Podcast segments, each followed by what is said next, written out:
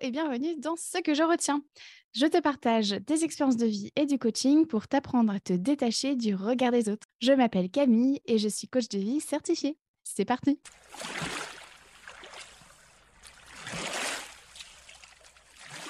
Aujourd'hui, dans ce 34e épisode, je te partage ce que je retiens de cette fois où j'ai eu honte de faire de l'aquagym.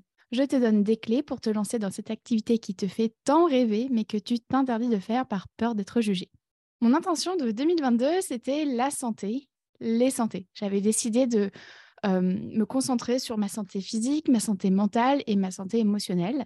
Et concernant ma santé physique, je voulais reprendre un abonnement, enfin prendre tout simplement un abonnement à l'espace sportif d'un établissement près de chez moi.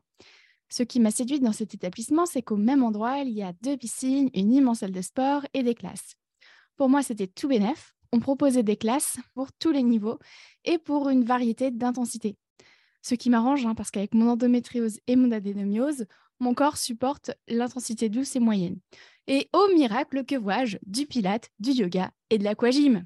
Donc, toute contente, je réserve ma séance collective d'aquagym via l'application. Et puis, je commence à m'imaginer tremper les pieds dans le bassin et à des regards se tourner vers moi. Je ressens peu à peu la gêne s'installer et la honte se propager dans mon corps. Mon cœur s'accélère quand je me dis que je ne devrais pas être là. J'ai peur qu'on se moque de moi, qu'on me dise que je n'ai rien à faire ici. Tout à coup, je sors de mes pensées, j'ouvre mon application et je m'apprête à me désinscrire de la classe. Mais je ne le fais pas. Non, ce soir-là, je suis allée à mon cours d'aquagym et j'y ai même pris plaisir. Et surtout, j'y suis retournée euh, des dizaines et des dizaines de fois après ça. En revanche, j'ai aussi des dizaines d'exemples qui me viennent en tête de toutes ces fois où j'ai annulé un truc parce que j'avais peur d'être jugée, soit par rapport à mon âge, mon poids, euh, mon apparence physique ou bien même mes compétences. Affronter le regard des autres aurait été insupportable. Ce que je retiens de cette fois où j'ai eu honte de faire de l'aquagym, c'est que s'empêcher de faire ce qu'on aime par peur d'être jugé, c'est se priver de joie. Le truc, c'est que rien ne garantit qu'on va te regarder, ni même qu'on aille te juger. Mais tu continues de croire que ça va arriver. Tu continues de croire que le pire scénario va se produire.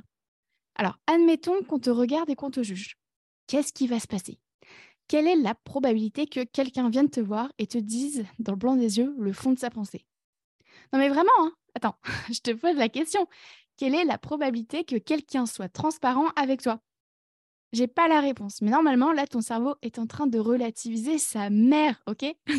Tu es d'accord avec moi, je pense qu'il y a peu de chances que ça se produise.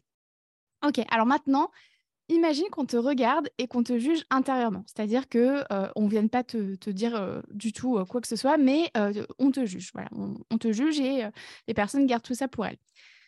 Qu'est-ce qui va se passer? Quelles conséquences y aura pour toi? Bah rien en fait. Tu fais ta life et tu n'es même pas au courant de ce qu'on pense de toi. Alors quel est le problème? Bah il y en a pas. On est d'accord. Ce que tu ne sais pas n'a aucun impact sur ta vie. Donc si on te juge et que tu ne le sais pas, bah, tu vas très bien, tu vis ta petite vie à toi avec paillettes et, licornes, ok?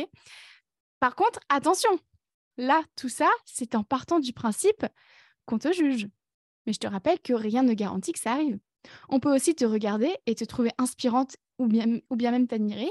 On peut aussi ne rien penser de toi et on peut aussi ne pas te regarder. Ah ouais, hey, je sais, le cerveau bug là. Mais euh, toi, tu choisis de retenir un seul scénario alors qu'il y en a quatre possibles. Donc le premier, que personne ne te regarde. Le deuxième, qu'on te regarde et qu'on ne pense rien. Le troisième, qu'on te regarde et qu'on pense du bien de toi. Et le quatrième, qu'on te regarde et qu'on te juge. Ça fait du bien de voir la situation comme ça, non? Mais alors, pourquoi on anticipe toujours le pire scénario, celui où on va nous juger et que ce sera forcément douloureux? Eh bien, car nous avons besoin d'appartenir à un groupe. C'est une stratégie de survie que nos ancêtres nous ont transmise à l'origine de la vie humaine, les êtres humains qui vivaient en solitaire sont morts, hein.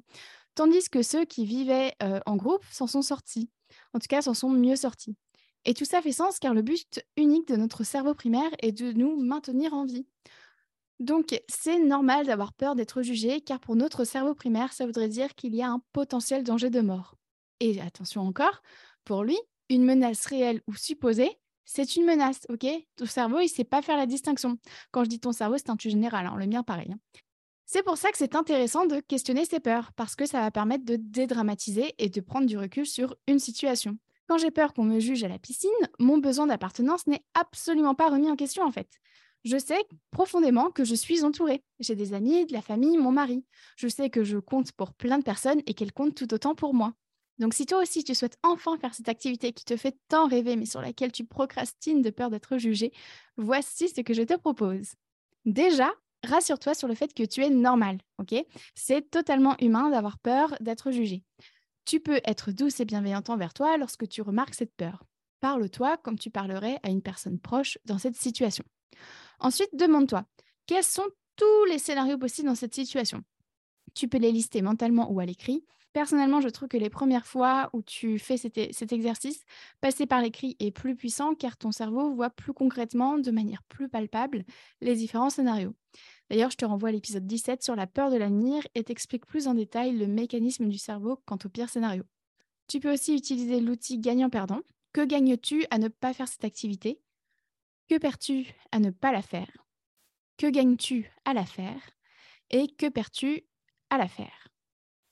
Ensuite, visualise-toi kiffer faire cette activité. La visualisation a été prouvée pour faire des miracles. Regarde d'ailleurs le TEDx de Émeric Guillot sur la puissance de la visualisation. Les notes sont dans la retranscription de l'épisode. Et puis, de la même manière, visualise-toi après avoir fait cette activité. Que ressens-tu? Du bien-être, de la fierté, de l'accomplissement, de la joie? Euh, Rien que de te le dire, moi, j'ai hâte que tu t'y mettes. Je te propose quelques euh, pensées bienveillantes pour t'aider à te lancer. Par exemple, tu peux te dire, cette activité va tant m'apporter. Ou bien, j'ai tant à gagner en faisant cette activité. Ou bien, à tout moment, je peux m'arrêter. Tu peux aussi te dire, je ne suis pas ma peur. Ou bien, ce qui compte, c'est de kiffer. Ou bien, je le fais pour m'éclater. Ensuite, voici quelques propositions de questions puissantes euh, qui peuvent, comme d'habitude, te tirer vers le haut et te faire pousser des montagnes. Te faire pousser des montagnes? Non, t'aider à pousser des montagnes. Euh, alors, et si ça se passait bien? Et si on me trouvait génial? Et si on m'admirait? Et si ma présence inspirerait d'autres à se lancer? Et enfin, pour conclure, je t'invite chaudement à te lancer. Choisis une activité que tu as envie de faire, qui te procurerait de la joie, mais pour laquelle tu as peur d'être jugé. Cependant, veille à ce que cette activité ait un rapport joie-inconfort relativement équilibré. Hein. Le but n'étant pas de choisir une activité qui te fout la trouille. Donc, choisis une activité où l'enjeu est bas. Hein. Ça rassurera ton cerveau de savoir que ton équilibre de vie n'en dépend pas. Par exemple, si tu as envie d'écrire un livre, bah, je t'invite à écrire un post Instagram et à le publier de manière anonyme. Comme ça, au pire du pire, ton anonymat est protégé. autre exemple, si tu aimerais bien pâtisser, essaye une recette et goûte-la en solo. À force de pratique, tu auras plus de confiance en toi et tu pourras faire goûter ta création à une seule personne, une personne proche, avant de la faire goûter finalement à toute la famille. Les petits pas permettent de gagner la course. Et voilà pour aujourd'hui. Et toi, que retiens-tu de cet épisode?